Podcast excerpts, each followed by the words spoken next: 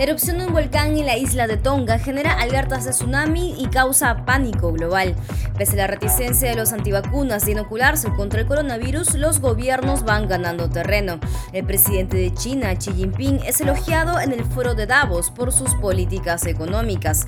Revelan que el Nobel García Márquez tuvo una hija con una cineasta mexicana y el número uno del mundo, Novak Djokovic, se quedó sin participar del Open en Australia.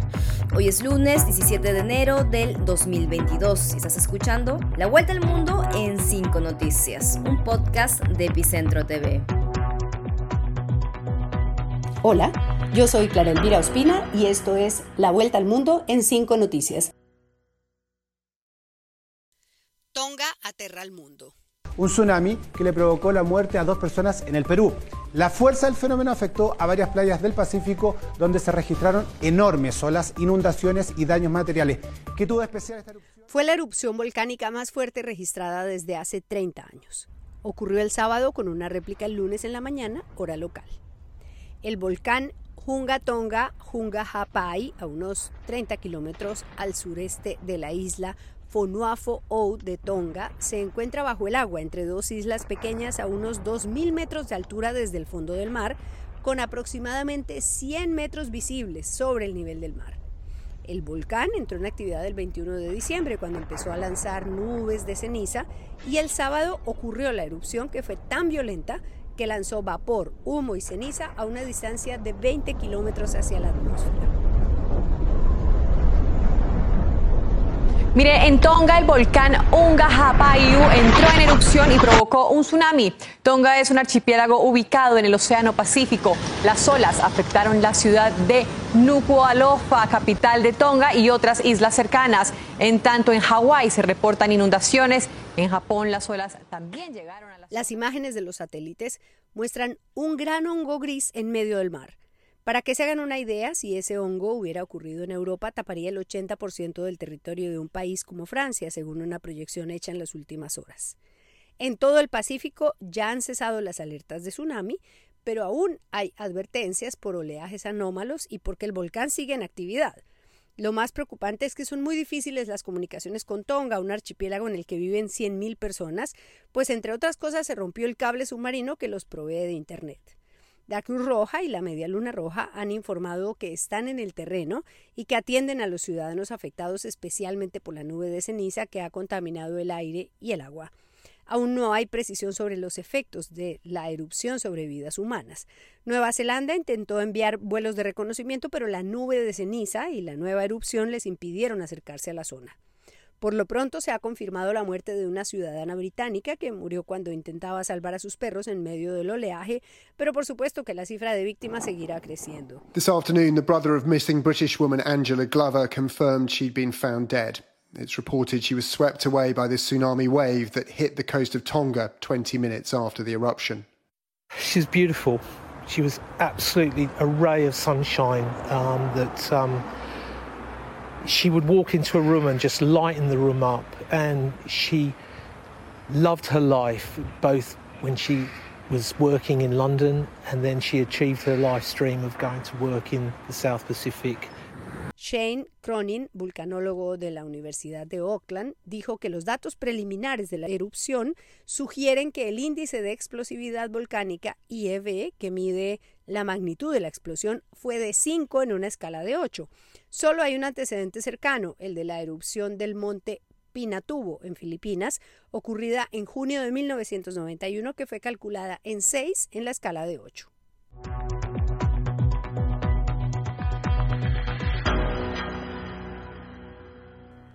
Los antivacunas cada vez más solos.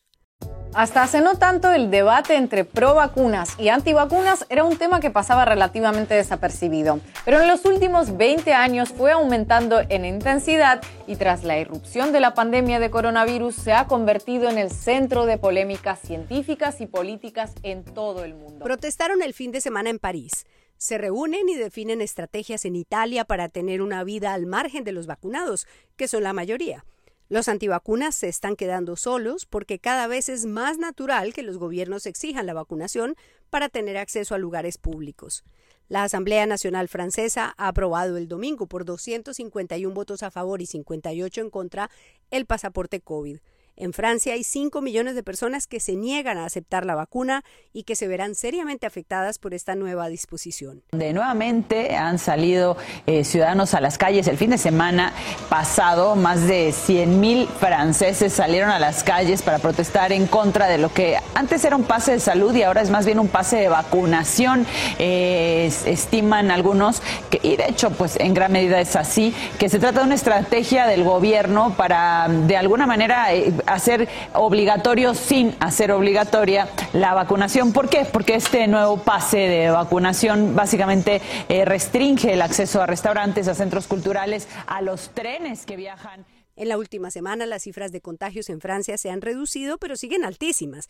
El país pasó de los 368 mil contagios diarios de hace una semana a 298 mil en las últimas 24 horas, pero ha crecido el número de personas ingresadas en UCI.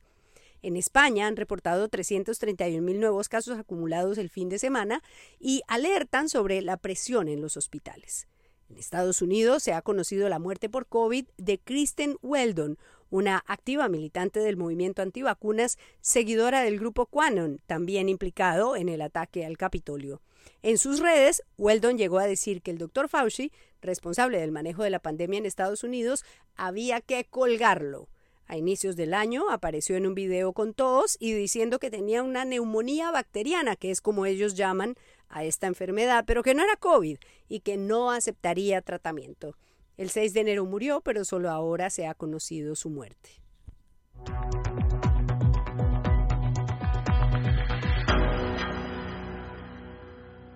Advertencias de China en Davos. We now welcome His Excellency Xi Jinping President of the People's Republic of China.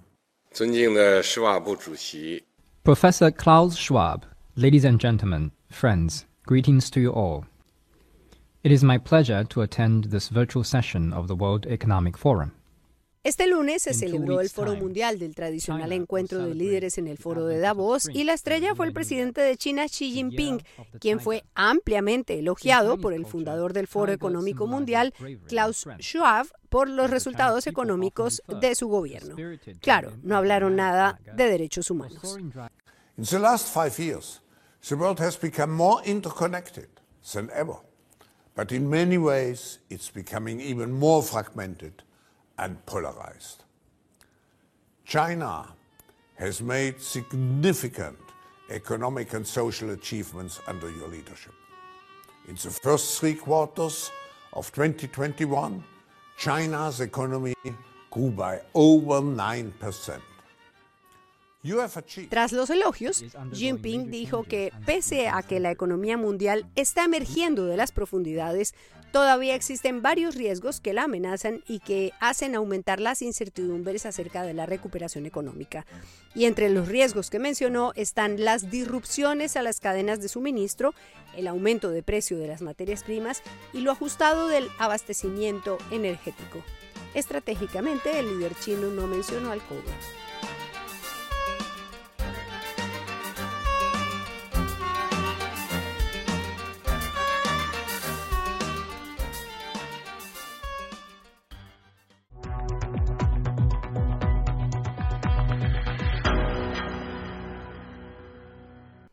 La hija de Gabo. El escritor Gabriel García Márquez, premio Nobel de Literatura fallecido hace casi siete años, tuvo una hija de la que no se tenía noticia pública. Se llama Irene Cato. Es una joven y destacada productora de cine mexicana. Un documental suyo llamado Llévate mis amores ha sido premiado 15 veces. Es una historia bien contada sobre la solidaridad de unas mujeres. Gabriel García Márquez tuvo con Mercedes Barcha una historia de amor hasta que la muerte los separó. Ahora que ella también ha partido, el periodista y escritor Gustavo Tatis, con el impulso de los dos biógrafos de Gabo, Dazo Saldívar y Gerald Martin, ha revelado una historia que confirma que incluso en los grandes amores hay fisuras. El escritor, ganador del Premio Nobel en 1982, tuvo una hija a inicios de los años 90 con una periodista y cineasta mexicana con quien trabajó varios guiones de películas. Por supuesto que por respeto a García Márquez, y por respeto a Mercedes, Nosotros no nos atrevimos a divulgar esta noticia. Esperamos que falleciera Mercedes. Esperamos que el tiempo decantara las palabras para encontrar el tono preciso, delicado y respetuoso para contar un hecho tan delicado y tan complejo que tiene que ver con la vida privada, con la vida secreta del genio de las letras, Gabriel García Márquez. La hija se llama Indira, según el periodista, en homenaje a Indira Gandhi, a quien conoció en la cumbre de los no alineados cuando acompañó a Fidel Castro en su comitiva oficial. Indira Cato, la hija de Gabo, lleva el apellido de su mamá, Susana Cato. Es cineasta y dramaturga y siempre supo que su padre era ese hombre que creó el mundo de Macondo y que nos habló de una segunda oportunidad sobre la tierra para las estirpes condenadas a 100 años de soledad.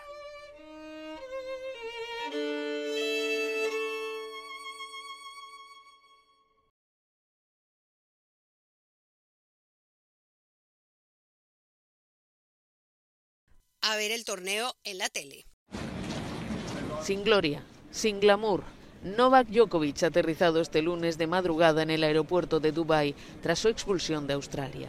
Una expulsión del número uno del tenis mundial que marcará los anales del deporte y también los de la pandemia de coronavirus. Al mediodía del lunes aterrizó en Belgrado, la capital de Serbia, el número uno del mundo, Novak Djokovic, derrotado por la justicia australiana que avaló la decisión del gobierno de retirarle el visado e impedirle participar en el abierto de Australia que empezó la noche del lunes.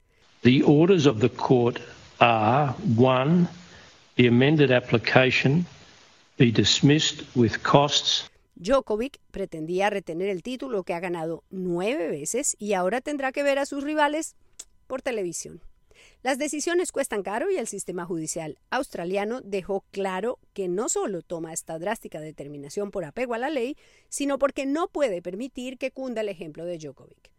Claro que el primer ministro, en un intento por acallar las protestas de los antivacunas y de los molestos por haberlos privado del espectáculo de ver a Djokovic, dijo que no descarta que el año entrante le permitan ingresar, a pesar de que la decisión de quitarle la visa incluía una sanción de tres años de impedimento de ingreso al país. That means he could be back here for next year's Australian Open, but any decision on that front will again be in the hands of the federal government. I mean, it does go over a three-year period, but there is the opportunity for, for them to return in the right circumstances, and that would be considered at the time. Lacoste, patrocinador de Djokovic, anunció que tendrá una conversación con el tenista. En cuanto sea posible, contactaremos con Novak Djokovic para revisar los acontecimientos que han marcado su presencia en Australia. Lacoste es el primer patrocinador del tenista que plantea dudas sobre su comportamiento, pero podría no ser el único. A deportação de Novak Djokovic da Austrália e o consequente impedimento de participar no torneio de ténis neste país podem custar-lhe mais do que um potencial prémio. A Lacoste, uma das marcas patrocinadoras do jogador, anuncia que quer rever os recentes acontecimentos juntamente com o atleta. No conjunto das várias marcas que Novak Djokovic representa, entre as quais ASICS, Peugeot e a marca de relógios suíça Ablo, soma-se um investimento de cerca de 22 milhões de libras, de acordo com o órgão britânico Express, investimento este que pode agora estar em causa, uma vez que os patrocinadores poderão não querer estar envolvidos na polémica associada à não vacinação do tenista. En Francia, por su parte, han rectificado, pues cuando empezó este incidente, la ministra del Deporte dijo que Djokovic sí podría participar en el Roland Garros a pesar de no estar vacunado, porque tiene un sistema muy bueno de aislamiento y protección a los deportistas. Este lunes, sin embargo, la misma ministra, Roxane Magazineanu, dijo que el pase sanitario será obligatorio y que si el señor Djokovic o cualquier otro deportista no cumple con ese requisito, no podrá estar en el torneo.